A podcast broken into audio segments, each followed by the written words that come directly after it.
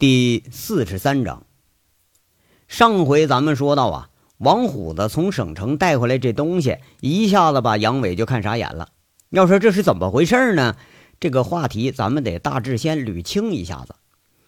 杨伟是一大早安排虎子驾车从省城机场啊接回来的货，这个是卜离从广州联系到了卖家，在那订购的东西啊。前天呃，这货就直接空运到了省城。据卜离说呢，这是一种作弊器，能够检测到赌场新式电子百家乐打单投注的开奖结果。要说这个东西啊，它应该是不难，开奖就三种，是庄、闲还有和。杨伟想到了许多种从赌场里诈钱的办法，你不管是出老千呐，咱硬抢啊、敲诈什么的，那好像哪种都不太合适。最后才在卜离的提醒下想出这么个办法。以备和史更强、高玉胜谈僵时候，咱们再来这么一手。如果说这些人呐，真就一分钱都不给，那就得靠这东西从高玉胜的赌场里头咱自己取钱了。反正这十赌九骗，是不是？就看谁的骗术那更高明一点了。在杨伟看来呢，打架跟闹事这都不是目的啊，只是手段。如果这些手段不能获得最终的经济利益，那这事儿怕是长久不了。现在你要说，呃，闹个事儿啊，要打个架呀，要谈判呐，要黑吃黑呀，你不管要干什么吧，利益永远是第一位。杨伟混了几年，对这理由那可是考虑的颇是到位。不管你是抢啊，你还是讹，哎，多少都带点违法的意思。这要是能在赌场里头你赢了钱了，完了还真让他们无话可说。可偏偏呐，杨伟对赌这个事儿他就是个门外汉，那还是一群混混呐，前前后后一商量，这才整出这么个招来。哎，准备啊，呃，做个弊什么的。杨伟一听说这招不错呀，这作弊挺好啊，做好了大家拿钱，做不好让人逮住了，咱们正好闹事儿，反正啊，迟早也得闹。不过呢。这东西一到这可就头疼了，回来呀一看是四样东西，小的呢像那个汽车遥控锁似的，大的也就烟盒那么大，不过是毫无例外的，呃给的说明书啊全他妈是外文说明书。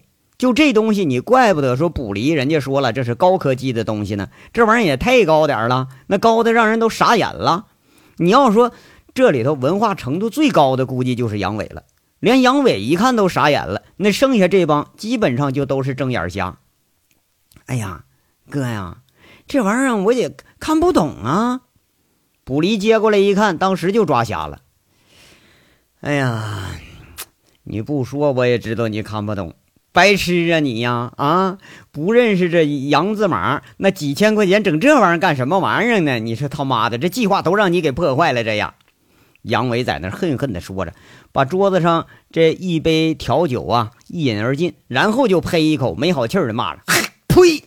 哎呀，还有你啊，小五，让你们出来轻松轻松，怎么来这鬼地方？这酒里掺的啥玩意儿啊？他妈的，这假酒这不？把老板给我叫来！”大五、小五都是捂着嘴在那痴痴的笑。你说把调酒说成假酒，估计啊也就杨伟这么一个人了。周围呢，听到这话的人都先是很诧异，跟着又是会心的一笑。你说这酒吧在凤城啊，它兴起的时间反正也不长，经常有乡下的那个煤矿的土财主来酒吧摆谱来，那张嘴就是：看，给我来瓶老白干，给我半盘子猪头肉。你要说这笑话，那是一数一大筐。哎，今天看样这又是一个。轮子和贼六呢，看样他俩常来，倒是懂得几分享受。一看杨伟大声说话，引得旁边人都诧异的看，就赶紧说：“哎，哥哥，这是调的酒，鸡尾酒啊！酒吧里的就这喝法，你要高度数的，你让他给你整一杯就是了。”啊啊啊！这这倒听说听说过啊？不是吧？就这个味儿啊啊！这他妈洋鬼子是净扯淡呢啊！吃牛排嘛，吃生的；喝酒喝这个味儿瘪的，你怪不得浑身长阴毛呢！给我换换换换他！你整两瓶子红星二锅头去，那酒它味儿纯。杨伟手里头拿着曲了拐弯的那个洋文说明书，这心里是就是有点没主意了。他不耐烦了，开始。那周围已经有几个酒客忍不住啊，就捂着嘴笑了。又是这乡下哥们进城上这摆谱来了。武立民呐，怕杨伟是再闹笑话，赶紧说：“哥哥，我去给你要一瓶去啊！你你你别吱声啊，哥，这里头啊，顶属你嗓门大啊！”他起身就到吧台了。那剩下呢，五元、贼六、轮子他们几个都是在那捂着嘴笑。一会儿啊，武立民端回来两个精致的啤酒杯，啊，也是曲了拐弯的那个杨文呐。哎，就这地方你还真找不着二锅头。杨伟啊，呷了一口，哎，这酒是勉强能喝，这才想起来手里头这个事儿。看着旁边呢，也是一脸发愁的卜离呀，就说：“这咋弄啊？这玩意儿啊，啊，咱们这群里头干啥都行，就这个文化这玩意儿不行啊！你写个汉字它不是错字，还都是别字呢，上哪认识这个这洋文去？这呀？”卜离在旁边说：“明儿不行，咱上学校找英语老师咋样啊？”哎呦喂，卜哥，我都告诉你了，那不是英语。要是英语，我都认识几个单词儿。武立民在旁边接一句，然后又转过头和小五啊指指点点，在那商量什么呢？你要说我看他也不像哈。杨伟把手里这说明书啊是翻过来调过去的看，哎，还真就不像英文，就是有几个字母看着有点像。哎呀，那要不这么的吧，明儿我再联系一下卖主，让他传一份中文说明书。那刚才打电话了，联系不上啊。卜离啊，有点不好意思。你说办这么点小事，你看还捅了个大娄子，那还能怎么的那样？那传呢。杨伟啊，悻悻的就把这说明书给装起来了，看着小五子他们几个指指点点在那淫笑，就敲敲桌子警告着：“嗨嗨嗨！”都别喝两口就在那发情啊！一会儿喝完都给我滚回家，别在外头惹事儿。这个贼六和轮子呢，赶紧作证了。那队长说话那必须有权威，是不是？你要不听话，那保不准大耳光就给你扇过来了。这几个人吧，他做是坐正了，不过那个小五那眼光啊，还是往远处瞟。杨伟也不搭理他。回头又和大炮商量着具体的人员呐、定位啊、几个关键点的控制，和卜离商量着让谁回基地联系人去。这酒桌上就分成了两波，一波是杨伟、大炮和卜离他们仨在那商量大事的，哎，那都是一脸的凝重啊。另一波呢，就是坐在对面那四个，这大五子、小五子，还有贼六，还有轮子，他们四个。那都是一脸的淫笑啊，看着周遭的漂亮和不漂亮的女人，偶尔啊看着个穿超短裙的，那四个人脑袋呀都下意识的往下低，就好像说能从下面往上看似的。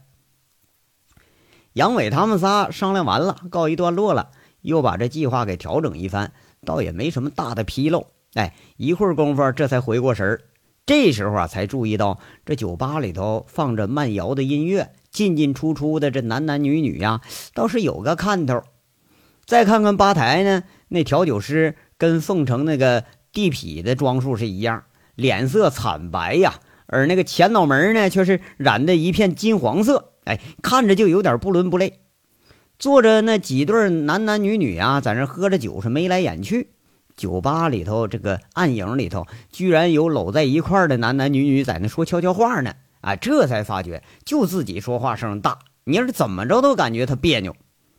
杨伟在那悄悄问一句：“哎，小五啊，这里头女的我怎么看着这都像小姐呢？啊？”就这氛围啊，一下让杨伟就想起了那在锦绣的时光。哎呀，哥呀，这是谈情说爱，搞个一夜情，钓个妹妹的好地方。哎，这地方我常来啊。那钓妹妹你钓住了，喝完就能去开房去。这小五一看他是兴致很高，杨伟瞪着大眼睛，轻声又问一句：“那那还不一样吗？殊途同归呀！哎，你说钓个妹妹也是打炮，找小姐也打炮，这不他妈一回事吗？”这扑哧一下，把轮子、贼六和大炮这几位都给逗笑了。那武立民红着脸在那说：“哥，那哪能一样啊？”这小五啊，一看应该是行家。把这酒吧钓妹妹什么的啊，这俩人顺眼了就能去开房，心照不宣什么的这个事儿，给杨伟大致介绍几句。啊，亲，那说来说去不都一样吗？哎，你要上个稍微高端高档点的那个宾馆，那开房钱比小姐钱还贵呢，你这不不不合适这个呀？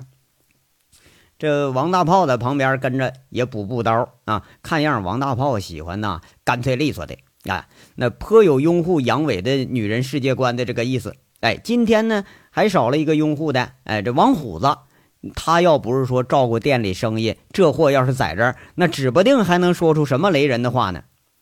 哎呀，炮哥不一样，这光顾酒吧哈，有寂寞的少妇。有失恋的少女，有寻求刺激的妹妹，还有性欲旺盛的姐姐，还有啊想出轨的小富婆，有那个闷骚的小公务员。哎，这里的女人那就是一个世界的小缩影，那什么样美女你都能见着。哎，就看你有没有本事钓着了。哎，比如哎，就那儿那儿就有一个那气质美女，那绝对极品。哎，你你们看啊，那那个丹凤双眼，柔情似水。乌云长发飘飘欲起，肤如凝脂，温婉如玉，一脸愁容更显风情。哎呀妈，这极品呐！武立民在那咂巴着嘴啊，那口水都快流出来了。你个流氓你！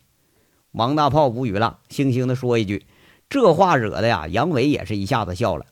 这个炮小姐的骂炮妹妹的是流氓，那乌鸦居然还有嫌老母猪黑的时候。嗯。那个，这泡女人是小五厉害还是大五厉害呀？哎，你们都看上了，为啥不过去钓钓去？啊？杨伟这一下就乐了，哎，看着两个小五啊，都是留意着自己背后的方向，那眼珠都快掉下来了。武立民在那说了：“哥呀，你要不在，我们早上去了。”啊，那这泡个女人就这么简单呐？那人家要不搭理你呢？杨伟是一脸不信的神色。要说自己真正去追韩雪去，那可是经历了千难万难呐！哎，难不成这女人在行家手里头，那就是这么简单吗？哎呀，这个嘛，这就得看说话艺术了啊！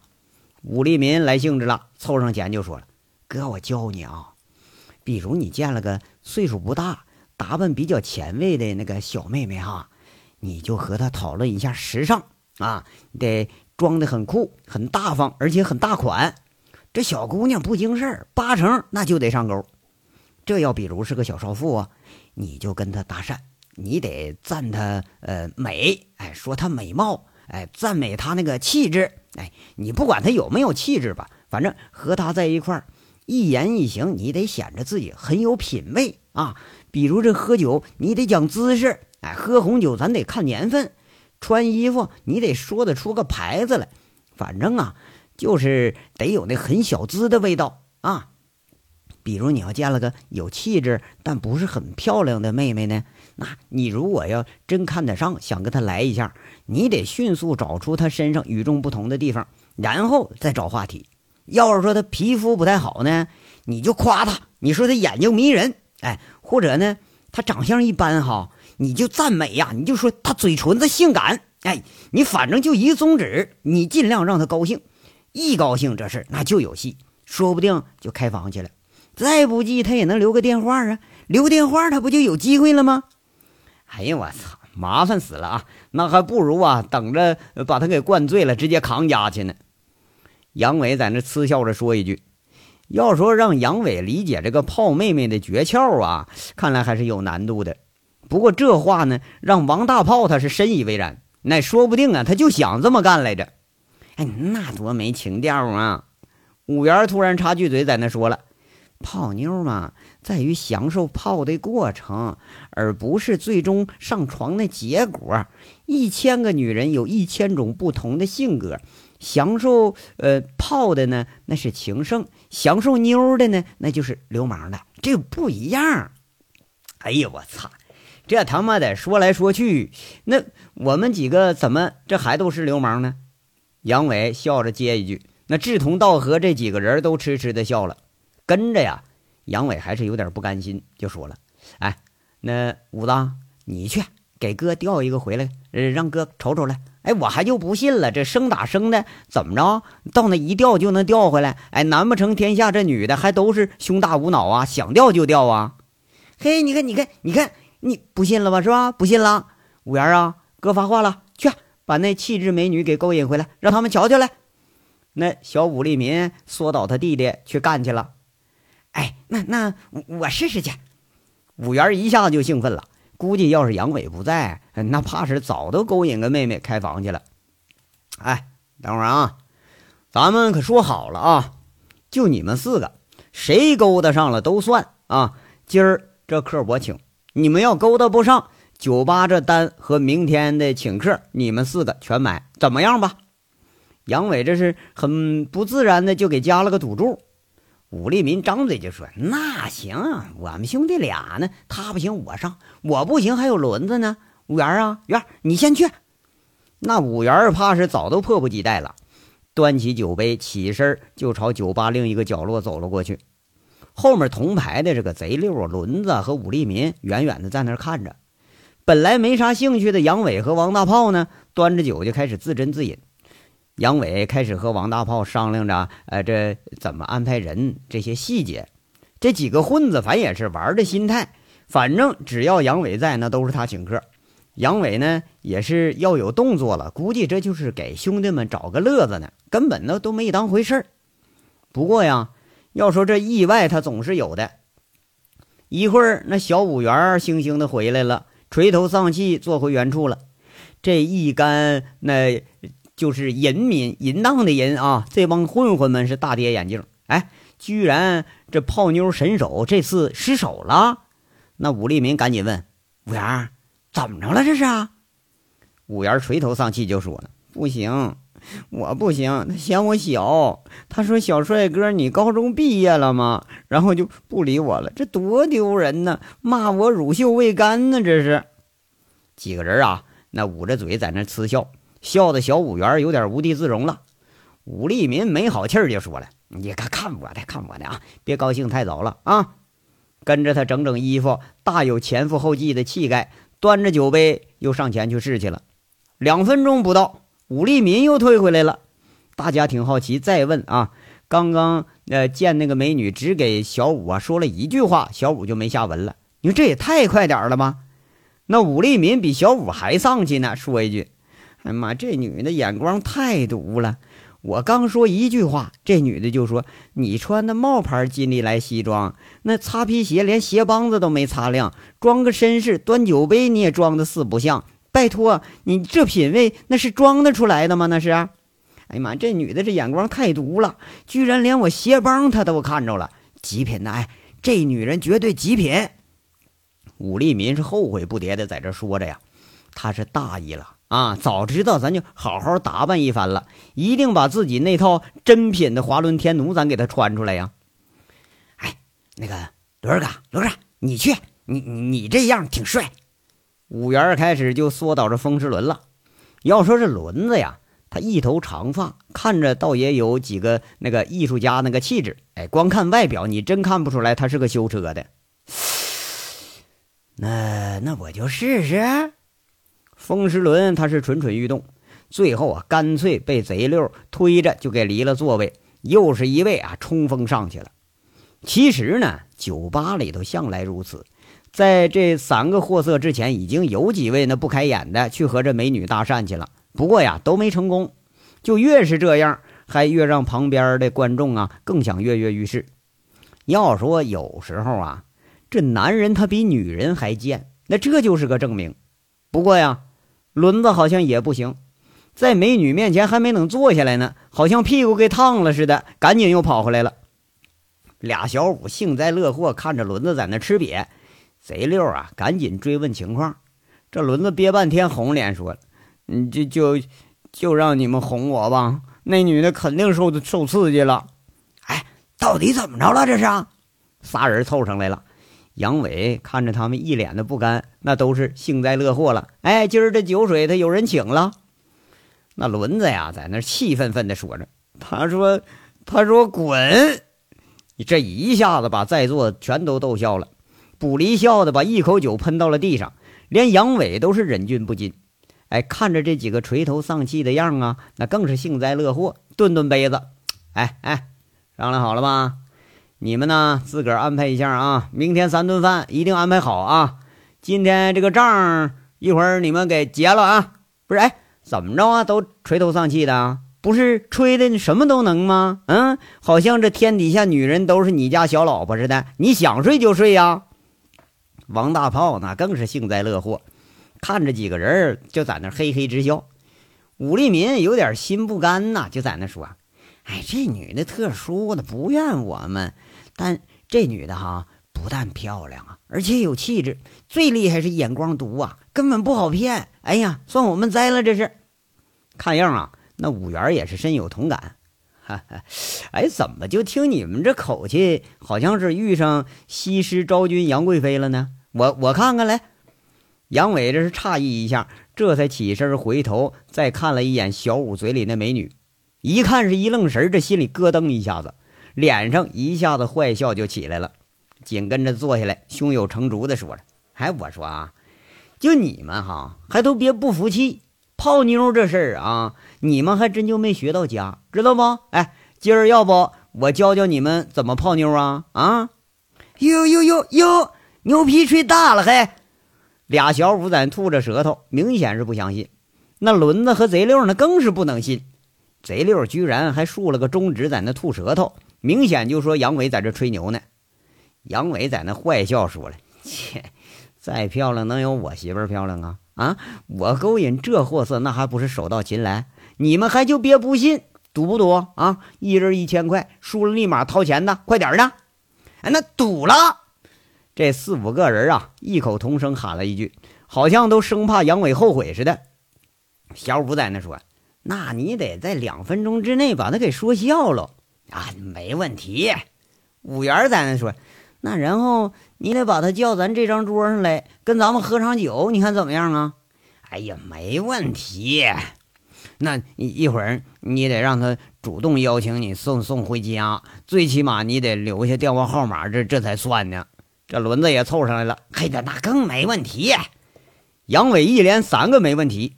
这杨伟一看对面四个人全傻眼了，身边这俩也是在那直瞪眼，这就问着：“哎，大炮啊，怎么着啊？你也想掺和掺和啊？”哦，王大炮点点头，说一句：“我跟小五一伙，我压你输。”这几个人一下子笑了，看样啊，看法大致雷同。杨伟还真就没这个本事。杨伟悻悻地骂一句：“他妈的，关键时候叛变哈！那个不离啊，你呢？那个 我我我当裁判，那省着呃谁输了好耍赖。”这不离笑着呀，保持了个中立的态度。不过呀，他还是一边倒的支持着小五这边。行啊，好，你们看着啊，五分钟我给他引咱们桌上来。你就别说留个电话号码了啊！今晚上我就送他回家。我要办不到，他就算我输。杨伟是坏笑着就起身了。这一干混混那惊讶的目光中，杨伟迈着从容的步子向那位拒绝了若干男士的气质美女走了过去。这大战之前有了这么个笑料，倒是让大家的神经给放松下来了。一干混球啊，都幸灾乐祸地看着夺向美女走去的杨伟。等着杨伟吃了瘪跑回来，好认输赔钱来。不过呀，就这时候，更大的意外就出现了。这要说是什么意外呢？咱们且听下回分解。